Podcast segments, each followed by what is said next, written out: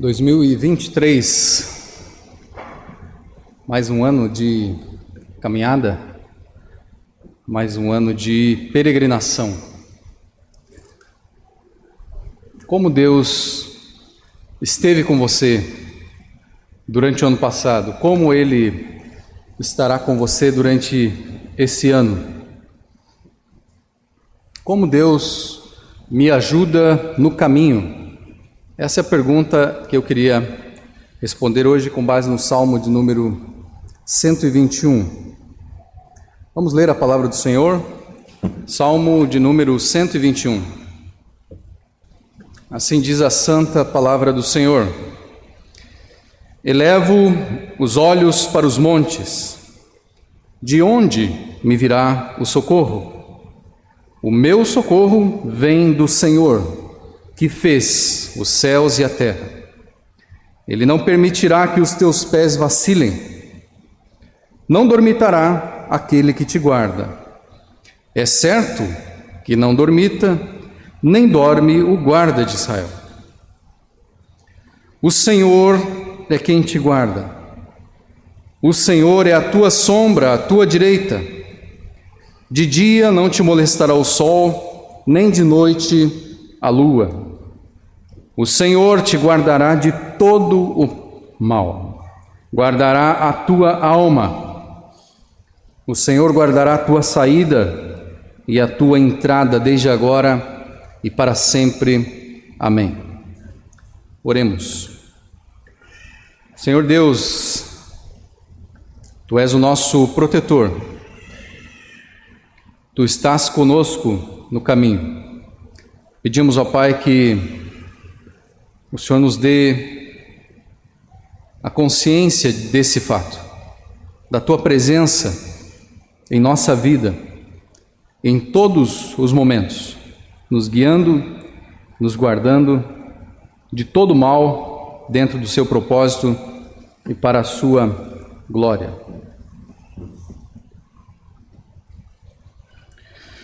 O quadro mais conhecido de Vincent van Gogh Chama-se A Noite Estrelada.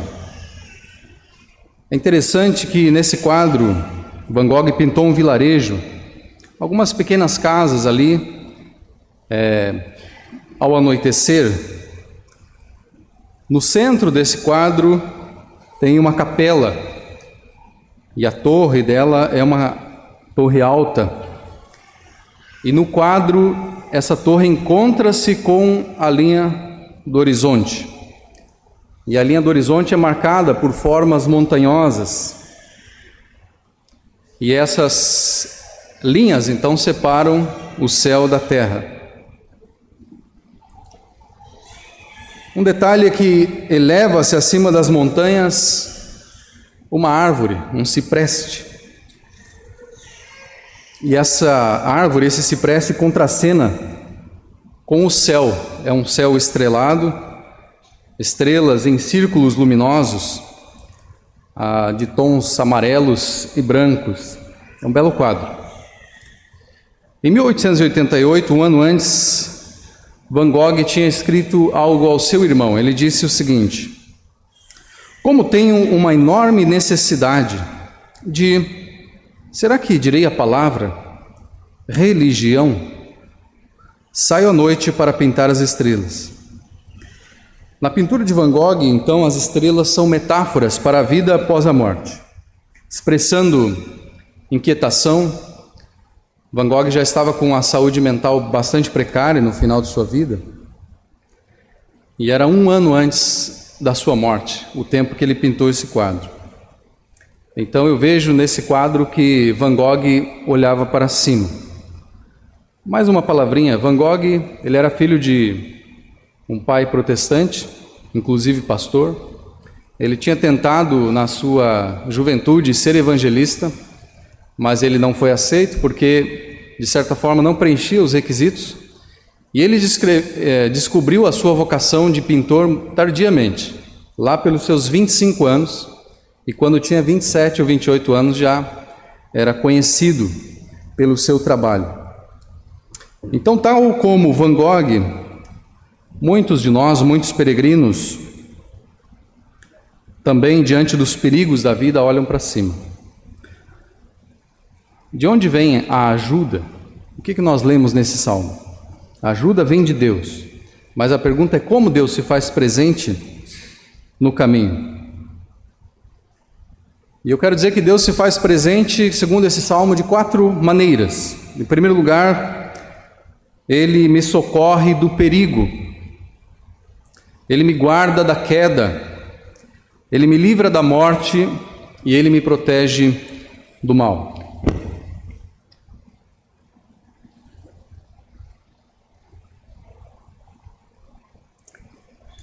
Esse salmo ele faz parte de um contexto de peregrinação. Há uma coleção aqui de salmos que são chamados de cânticos de peregrinação. Vão do Salmo 120, essa coleção, até o Salmo 134.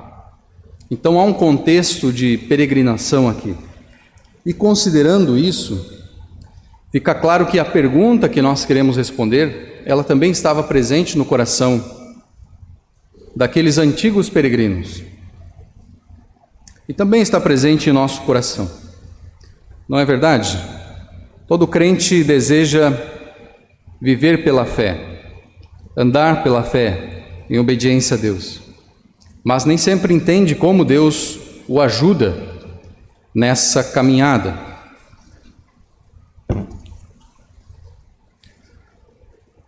Então, como Deus me ajuda no caminho? Versos 1 e 2. Em primeiro lugar, Ele me socorre do perigo Eleva os olhos para os montes, de onde me virá o socorro? O meu socorro vem do Senhor que fez os céus e a terra. Observe que esse peregrino caminhando em direção ao templo, ele chegando próximo de Jerusalém, ele olha para as montanhas.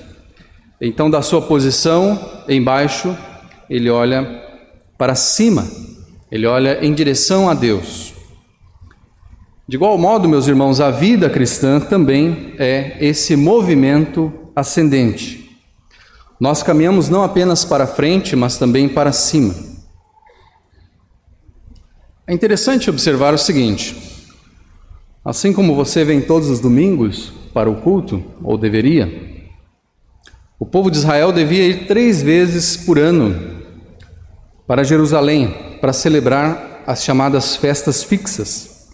E isso você pode ler em Êxodo 23, 17. Então, dependendo de onde uma pessoa morasse, ela poderia caminhar muitos quilômetros, centenas de quilômetros. Não é como nós hoje, que temos aí tudo à disposição: trem, carro, bicicleta, avião. Para eles, realmente, o caminho não era fácil. Agora, algumas preocupações costumam ocupar a mente de toda pessoa que empreende uma viagem, não é verdade? Quando você sai de férias, você não fica preocupado como é que vai ficar o seu apartamento, a sua casa, se você tem um animalzinho de estimação, quem é que vai tratar do meu cachorro e essas coisas, não é? De repente, se alguém invadir a minha casa, se alguém invadir, poderia pensar um israelita, a minha terra, as nossas propriedades, porque todos nós vamos descer a Jerusalém. Irmãos, observe que apesar de todos os perigos, o que dava conforto a eles era a segurança oferecida pela promessa de Deus. E qual promessa era esta? Êxodo 34, 24. Ninguém cobiçará a tua terra quando subires para comparecer na presença do Senhor seu Deus. Não é interessante? O Senhor ordena que eles vão até a festa e o Senhor dá uma promessa para acalmar o coração deles. Enquanto vocês estiverem aqui cultuando, adorando o meu nome, eu estou cuidando de vocês, estou cuidando das suas coisas, estou cuidando das suas propriedades. Então, dessa maneira, eles se preparavam com essa promessa no coração e começavam a viagem. Agora, esse peregrino ele saiu de casa, mas ainda não chegou em Jerusalém. Então, aqui nós temos alguém no meio do caminho. E quando chegar lá, ele ainda terá que retornar todo o caminho de volta. Mas percorrida uma parte desse caminho, era possível avistar a cidade de Jerusalém. Jerusalém está elevada a 800 metros acima do nível do mar. Então é das partes mais altas daquela terra.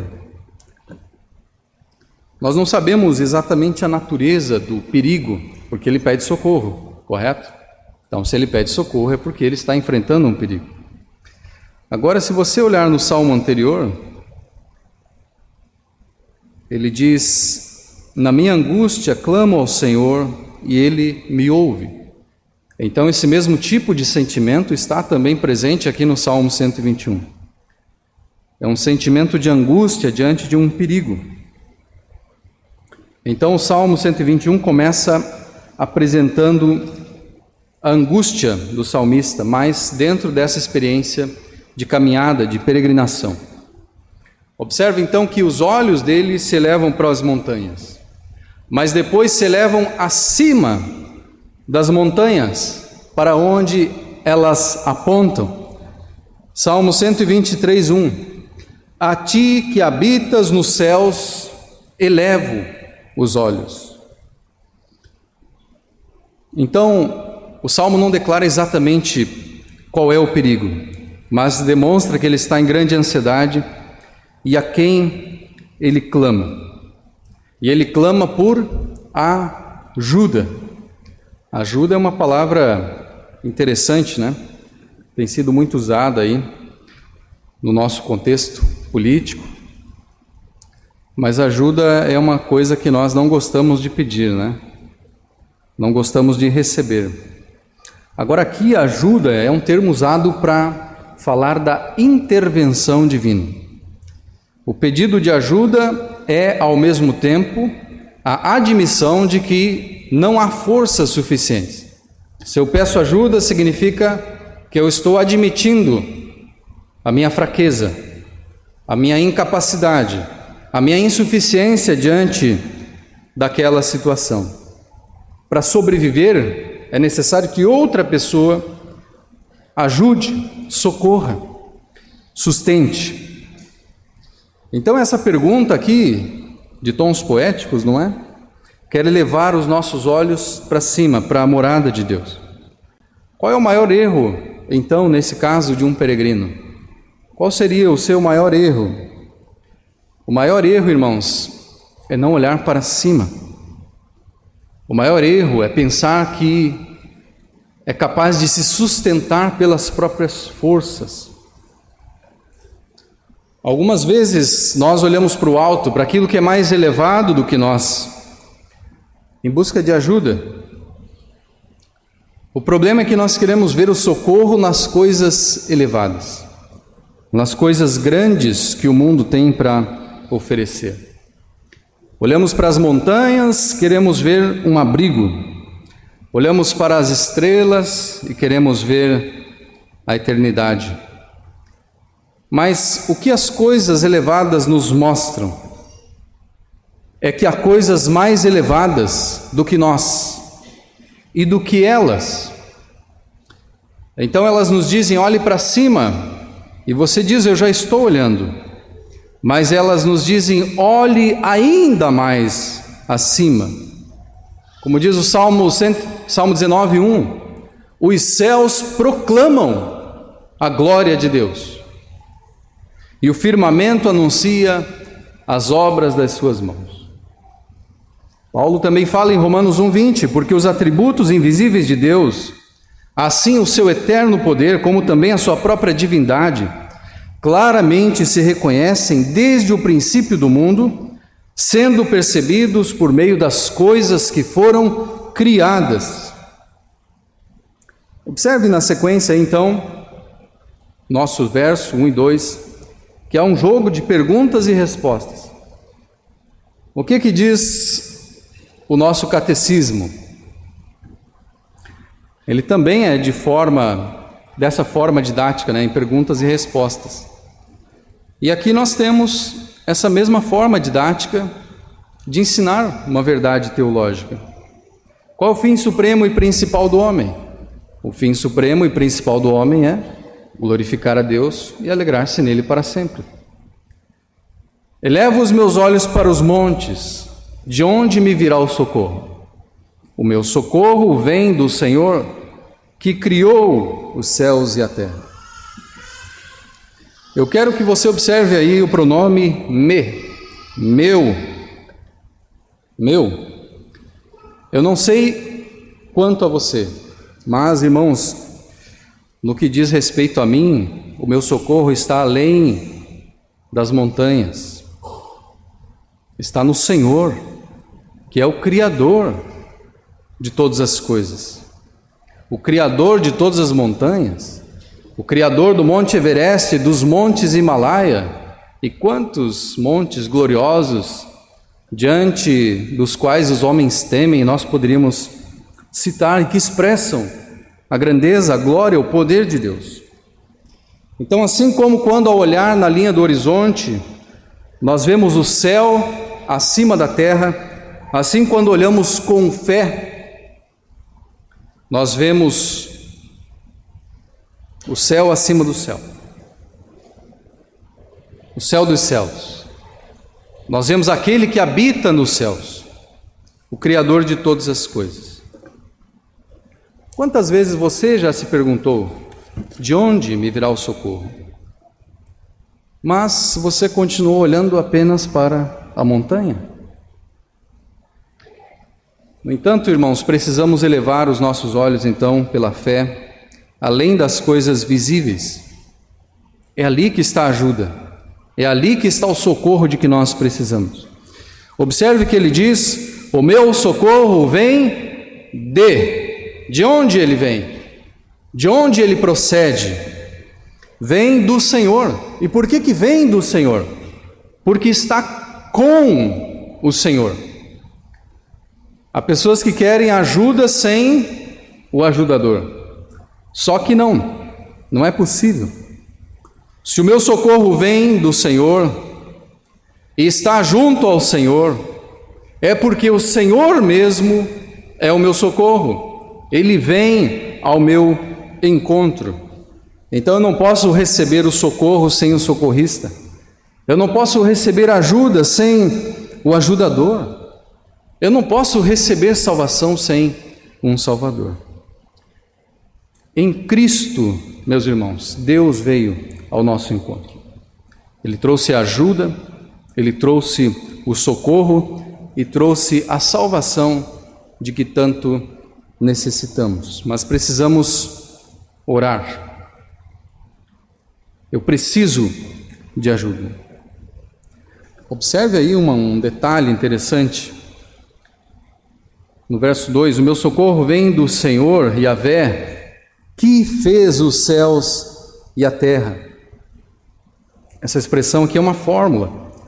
Ela está aí no Salmo 124:8, por exemplo, nós lemos: O nosso socorro está em o nome do Senhor, criador do céu e da terra.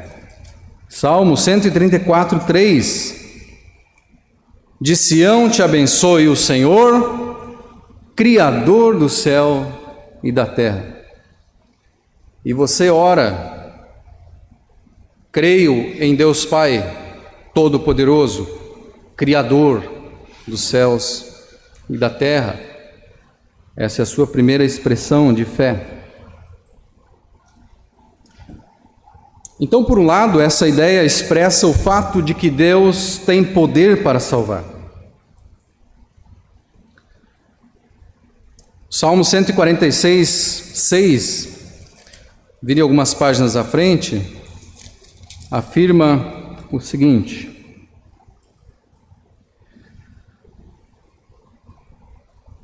Vamos ler do 5, 146, 5 e 6 para pegar o contexto. Bem-aventurado aquele que tem o Deus de Jacó por seu auxílio, cuja esperança está no Senhor seu Deus, que fez os céus e a terra, o mar e tudo o que neles há, e mantém para sempre a sua fidelidade. Então, essa expressão já desenvolvida, expandida. Agora observe que isso contrasta com o que Jeremias diz lá em Jeremias 10, 11. Os deuses dos povos não fizeram os céus e a terra. Só existe um único Deus. Só existe um único Criador. Só existe Ele que pode te salvar, que pode te socorrer, que pode te ajudar, que pode estar com você no caminho. Mas enquanto os falsos deuses, enquanto os ídolos você tem confiado? Quais são os deuses dos povos? A riqueza, o poder, o dinheiro, a fama, o sexo, a glória humana. É nisso que você vai confiar? É nisso que você vai colocar o seu coração? É isso que você vai buscar? É isso que te ajuda quando você precisa? É isso que te salva? É isso que te socorre? Não, irmãos.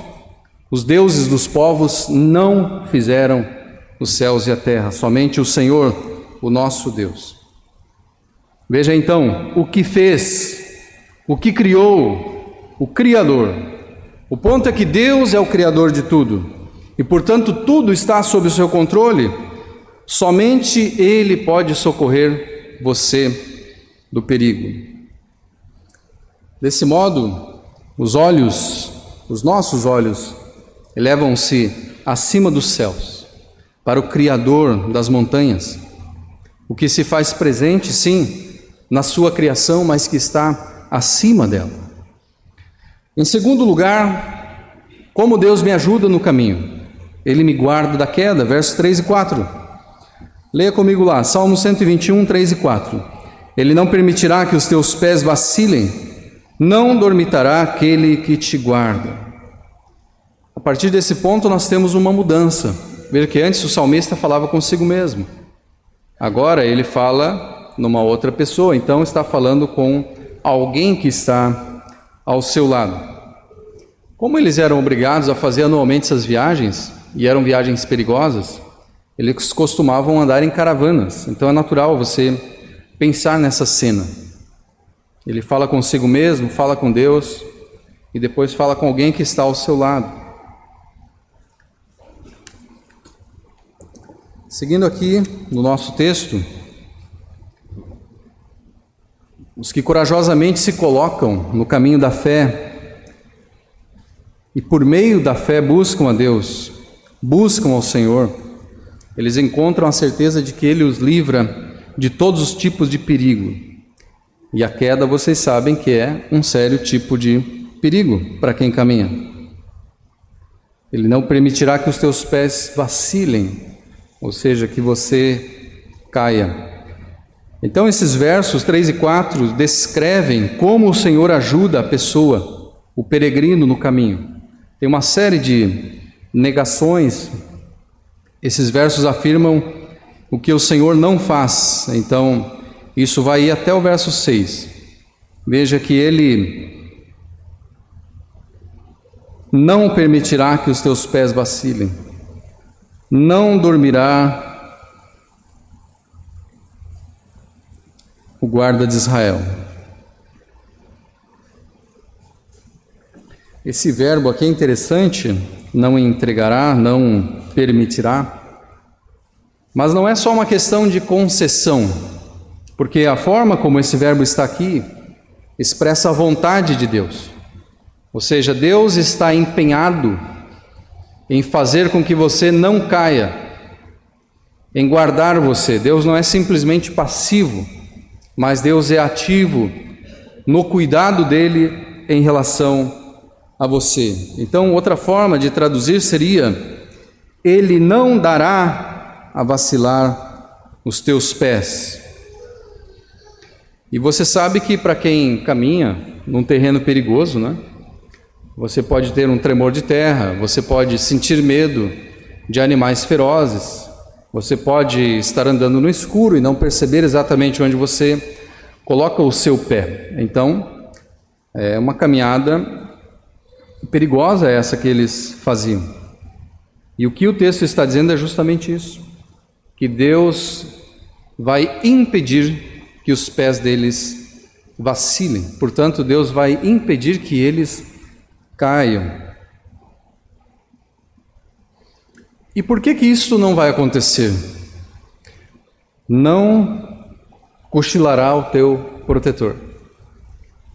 Eu não sei quantos de vocês já teve uma experiência assim, mas alguns anos atrás, inclusive aqui em Canoas, eu trabalhei como vigia durante um mês. E ficar acordado três horas da madrugada é um desafio e tanto. Aí você toma um cafezinho, você anda de um lado para o outro, você vai fazer a sua ronda, você olha as câmeras, mas tem uma hora que sono pega. Aí você dorme aquele minuto assim e acorda de um sobressalto, né? Mas continua empenhado na sua função, mas você é um ser humano falível. Agora aqui é um contraste. Deus não é esse tipo de vigilante. Ele não vai dormir. Ele não vai cochilar, ele não vai piscar os olhos. Você parou para pensar nisso? Esse é o cuidado de Deus sobre você. Mesmo quando você pensa que está sozinho, ou mesmo quando você pensa eventualmente que Deus o abandonou, Deus não cochila, não dorme, não fecha os olhos por um momento sequer. O cuidado dele é constante, contínuo, ininterrupto sobre a sua vida. Então Deus se autodeterminou a cuidar do peregrino, do início ao fim da jornada, sem falhar sequer um instante. O Salmo, 100, o Salmo 46, 3 diz: Os montes podem vacilar. Que coisa interessante. Mas os seus pés não vacilarão, porque Deus é quem te guarda, Deus é quem te sustenta.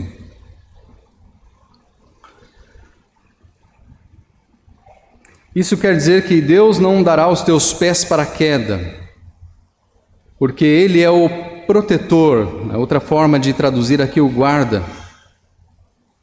Ele e exclusivamente Ele, várias vezes aparece essa afirmação: o Senhor é quem te guarda, o Senhor é o teu protetor. Agora, irmãos, o mesmo não ocorre com as pessoas ímpias. O que, que diz o Salmo 73, 18? Certamente tu os pões em lugares escorregadios. Veja bem, a diferença: os ímpios são colocados em lugares onde eles escorregam e caem, mas você não. Você tem os seus passos guardados constantemente e você pode andar firme e seguro por essa jornada da vida, porque o Senhor é o teu protetor. Não é que nós podemos orar como Jesus ensinou? Não nos deixes cair em tentação. Não nos induzas à tentação, conforme Mateus 6,13. Então estamos seguros porque o Senhor nos guarda. Ele não vai cochilar em serviço. Deus está sempre acordado. E nós podemos recorrer a Ele a qualquer tempo. Vocês se lembram do desafio do profeta Elias aos profetas de Baal? Clamem mais forte. Quem sabe ele tinha negócios para tratar, ou quem sabe está dormindo. Mas Deus não está dormindo. Os ídolos falham, mas Deus não falha. Então, meus irmãos, não somente os olhos, não somente os olhos, mas também os pés devem dirigir-se para cima. Aquele que caminha para a eternidade vai andar seguro, porque Judas 24, o Senhor é poderoso para guardar de tropeços, ou seja, para guardar de cambaleios, de vacilos, e você vai continuar andando firme. Então me responda o seguinte: o que tem amedrontado você durante a sua caminhada? O que faz você tremer? O que é que tira o chão dos seus pés? Que vacilos você teme podem levá-lo a cair? Você pode orar e pedir socorro. O Senhor está com você, o Senhor está ao seu lado. o Senhor está cuidando de você, está de olhos bem abertos, está atento, está te protegendo.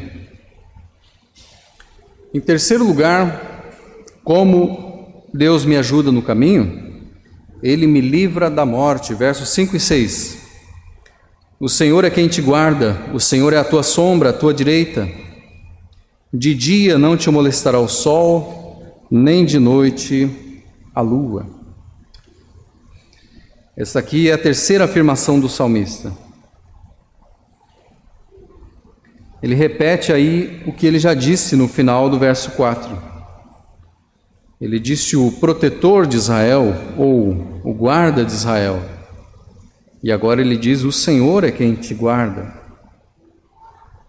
O Senhor é o teu protetor. Você já se perguntou isso? Algumas pessoas oram para o anjo da guarda, né? Se relacionam com com esse ser angelical, achando que a proteção vem dessa forma. Claro que Deus usa anjos, mas ele próprio, ele pessoalmente é o teu protetor. Você entendeu isso? Deus pessoalmente é o teu protetor. Ele começa esse verso 5 com uma declaração bem interessante. Observe: O Senhor é a tua sombra à tua direita. Então aqui ele está desenvolvendo essa ideia de um protetor que nunca dorme afirmando que o Senhor é como sombra ao lado direito. Se você sair ali fora daqui a pouco, você verá a sua sombra. E Deus está dizendo que é assim que ele se faz presente. Que essa é a proximidade que ele tem de você. Ele não é o Deus distante, ausente, que apenas assiste e nada faz. Ele é um Deus presente está ao seu lado, como a sua própria sombra. A mão direita aqui é, claro, uma figura para o lado direito. Então, o Senhor é a tua sombra, a tua mão direita. Vocês viram que nós lemos na liturgia? O Senhor esteve ao nosso lado. Tem uma relação entre esses salmos e entre essa forma de expressar a fé. O Senhor está à sua direita, o Senhor está ao seu lado. E lá naquela oração já é a experiência de quem voltou para casa e disse: Glória a Deus, o Senhor esteve ao meu lado, Ele me protegeu no caminho. Eu voltei para casa e todas as coisas estão aqui como as deixei. Então, essa é a experiência de quem anda pela fé. Então o Senhor não abandonou o seu povo. Veja que o Salmo 124 diz: quando os homens se levantaram contra nós. A oposição a inimigos e diversos perigos que podem levar à morte. Mas o Senhor está ao nosso lado e está nos protegendo. A direita também é bom você observar que ela está associada ao leste, ou seja, o oriente, a direção para a qual os israelitas migravam em sua peregrinação do Egito para Canaã. Portanto, é esse o lado em que o sol brilha com mais força.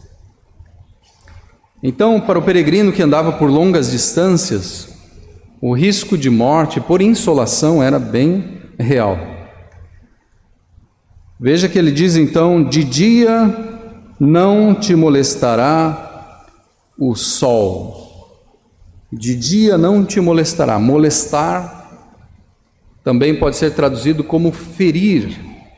De dia não te ferirá o sol. O irmão Christian veio me trazer aqui, estávamos em Montenegro pela manhã e viemos contra o sol, né? Então o sol batendo. O sol é forte, né? O sol castiga. Então aqui ele usa como uma figura de um perigo mortal. Mas a forma desse verbo quer dizer o seguinte: é ferir para matar. É como se o sol te golpeasse para te matar. É uma figura para descrever o que os inimigos fazem. Eles ferem para matar. Não subestime os perigos espirituais. Eles realmente matam, mas o Senhor está conosco. Então, o Sol e a Lua, veja, os dois são descritos como inimigos que desferem golpes mortais. Agora tem um fato interessante que o Sol e a Lua eram também divindades adoradas ao lado de Baal. Você pode ler isso em 2 Reis 23:5. Agora veja um elemento adicional além desse aspecto físico do mal que o sol pode causar. Acreditava que esses elementos, o sol e a lua, como deuses adorados pelos pagãos, poderiam abençoá-los ou feri-los. Então veja o que Deus está dizendo para você, para nós, através desse salmo.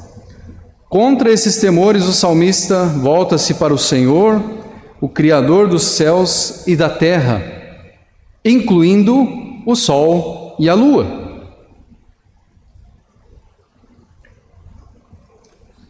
Deus nos guarda dos perigos físicos, mas também nos guarda de todos os perigos espirituais. Ou seja, Deus guarda de tudo aquilo que pode nos prejudicar, que é contra a sua vontade, seu propósito para nós. Nenhuma ameaça de morte o atingirá no caminho. O Senhor é como sombra de proteção constante contra os perigos mortais do dia e da noite. Irmãos, qual era o sentido dessa caminhada? Por que assumir todo esse risco? Por que se expor dessa forma a esses perigos? O sentido de toda essa caminhada era um só: adoração. Era por isso que eles saíam e iam para Jerusalém. Foi para isso que Deus estabeleceu aquelas festas, para que o nome dele fosse adorado.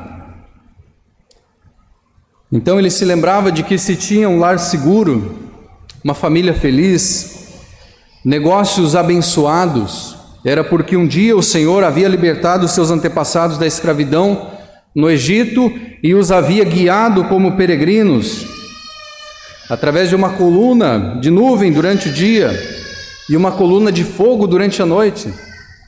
Isso é real para ele.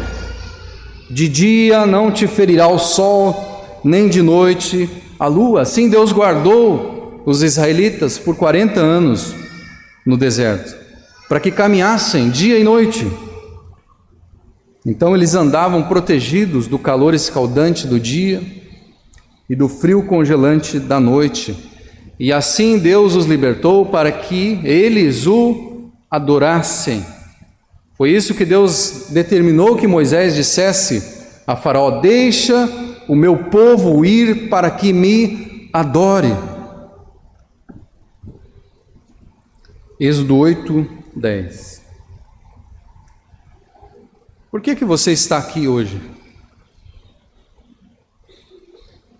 Por que, que você saiu da sua casa e veio até esse lugar? Por que, que você faz as coisas que você faz na igreja? Por que, que você serve?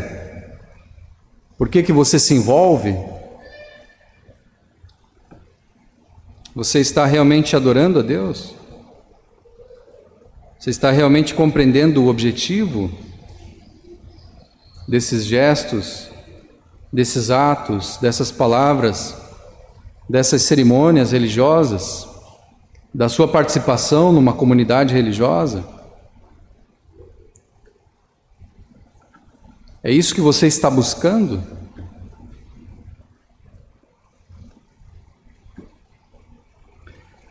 Embora cheia de perigos, irmãos, a jornada de um peregrino é uma jornada de fé, é uma jornada de obediência, é uma jornada de liberdade e não de escravidão religiosa, cujo fim é a adoração a Deus.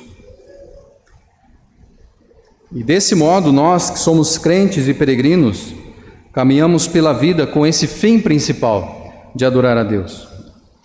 Não foi para isso que você foi resgatado do pecado e da morte para adorar ao Senhor como declarou Zacarias, Lucas 1, 6, 68 e 74. Bendito seja o Senhor Deus de Israel, porque visitou e redimiu o seu povo para conceder-nos que, livres das mãos de inimigos, o adorássemos sem temor. Filho de Deus, Emanuel, está conosco. Em quarto e último lugar, para terminar, como Deus me ajuda no caminho. Ele me protege do mal. Verso 7 e 8. O Senhor te guardará de todo mal, guardará a tua alma, guardará a tua saída e a tua entrada, desde agora e para todo sempre. Guardará, como eu disse, também pode ser traduzido como protegerá. Então não é assim um simples desejo. Oh, que Deus te guarde de todo mal. Não é como às vezes a gente diz para os irmãos: Ó, oh, que Deus te abençoe. Ele está fazendo uma afirmação.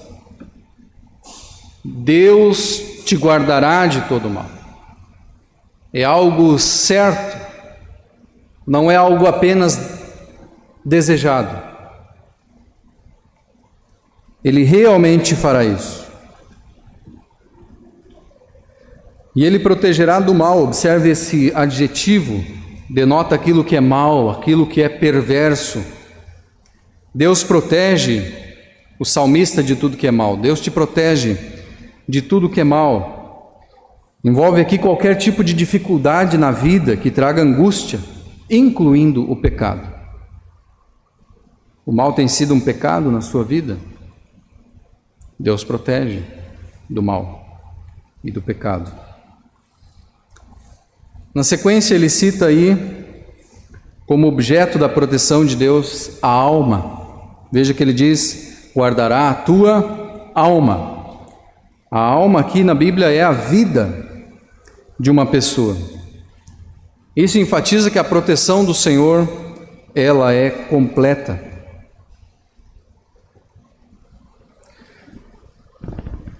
Lucas 21, 18.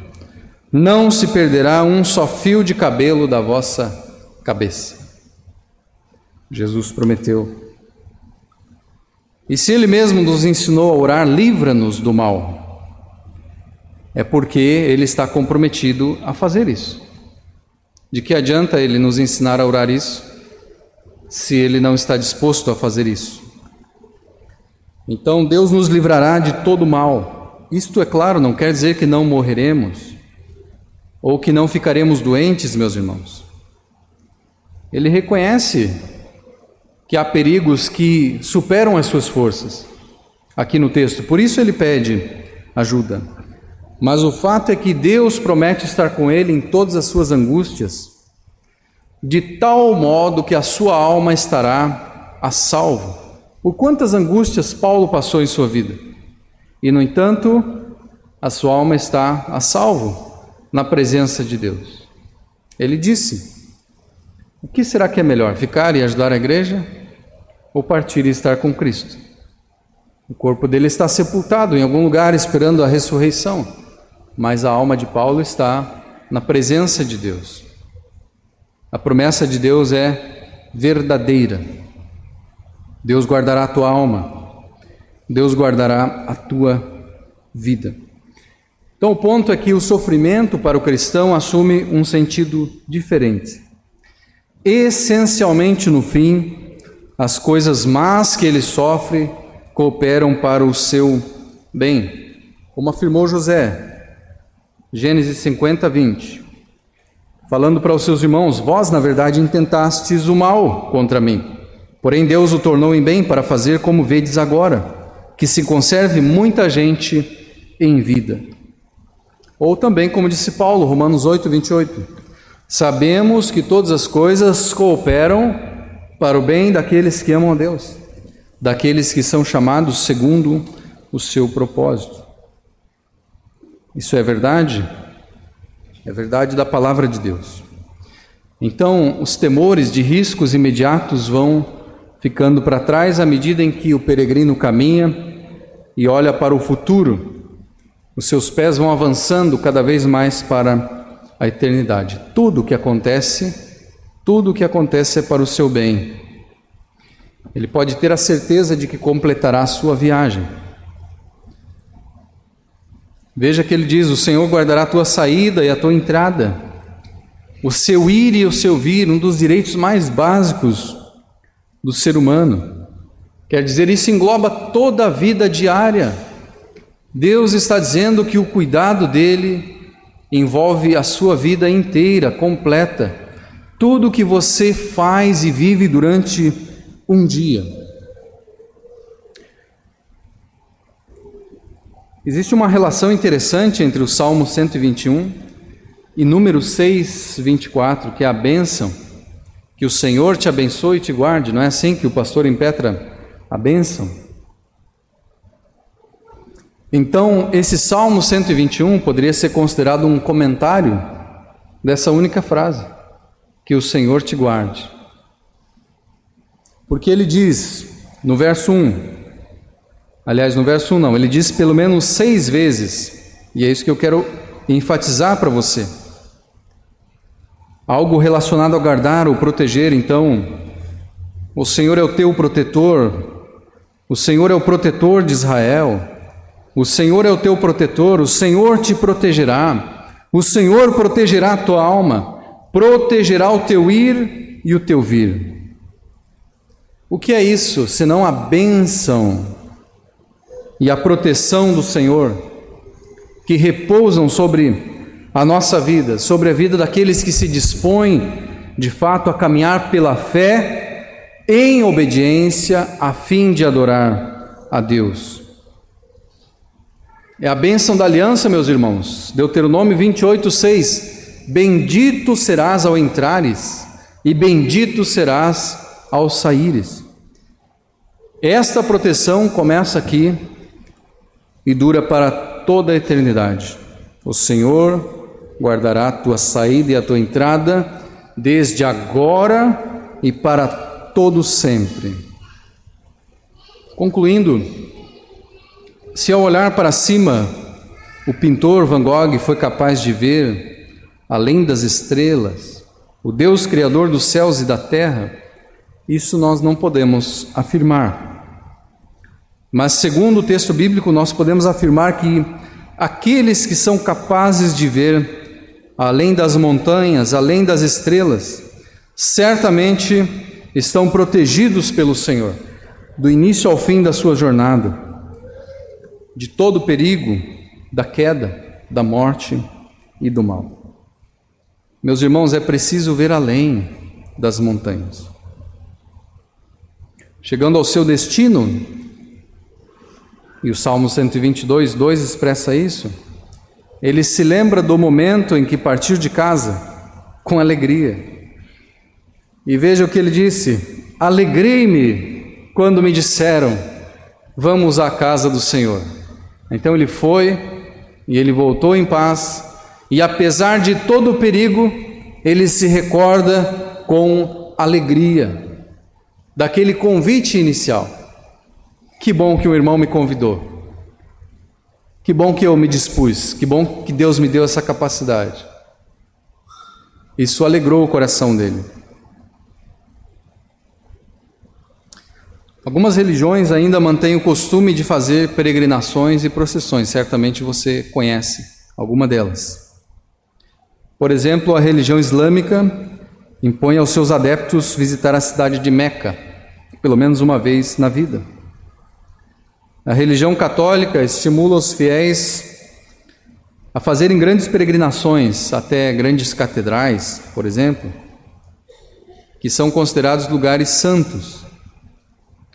Agora, observe que nenhum desses hábitos religiosos realmente atinge o seu fim. Por quê? Não existe exatamente mais um lugar santo para onde os adoradores devam empreender longas caminhadas. Por quê? Porque Jesus Cristo, o Filho de Deus, é o único por meio de quem nós adoramos ao Deus vivo, em espírito e em verdade, ou seja, conforme a palavra e em qualquer lugar em que nós estivermos.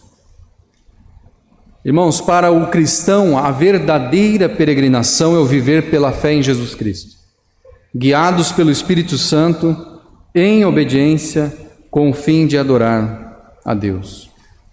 Então, quando você entra no seu quarto e ora, em particular, ao Pai Celeste, você está em peregrinação. Quando você abre as Escrituras e lê, examina, e busca o conhecimento de Deus, você está em peregrinação. Quando você sai e se dispõe para levar o Evangelho a uma pessoa, você está em peregrinação.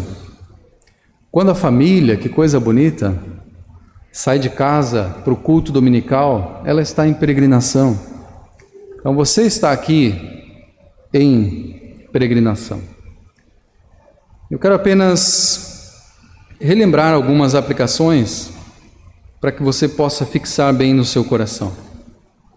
Então, em primeiro lugar, todo crente é um peregrino e a sua vida é uma jornada.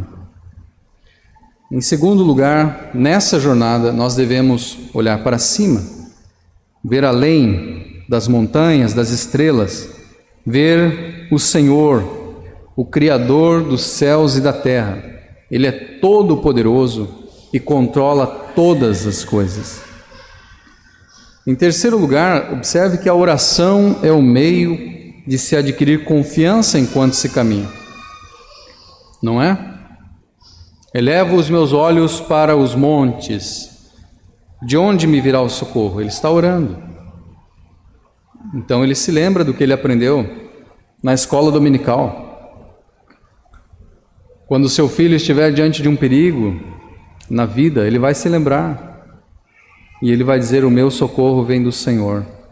Eu me lembro daquela lição, do Criador dos céus e da terra. Irmãos, a oração pressupõe a capacidade de reconhecer o perigo, ou seja, o limite das próprias forças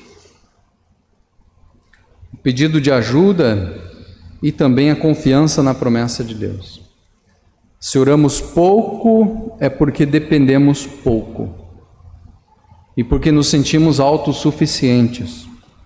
Esse é o nosso problema. Precisamos orar mais. Em quarto lugar, a vida do crente é uma jornada de adoração. Você tem que entender isso.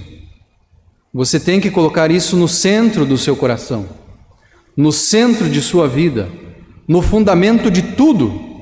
E tudo que você fizer ou disser tem que cumprir esse objetivo, tem que envolver este alvo. Hoje, o centro da vida das pessoas é o prazer,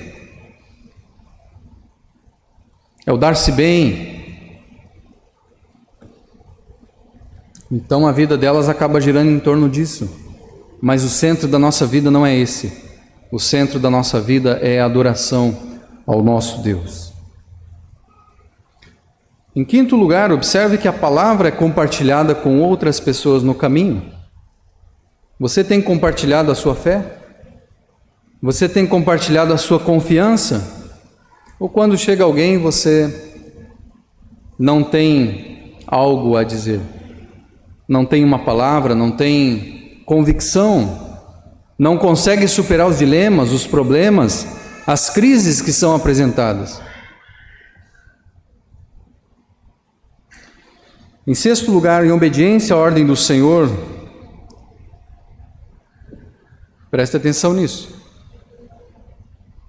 A promessa está condicionada à fé.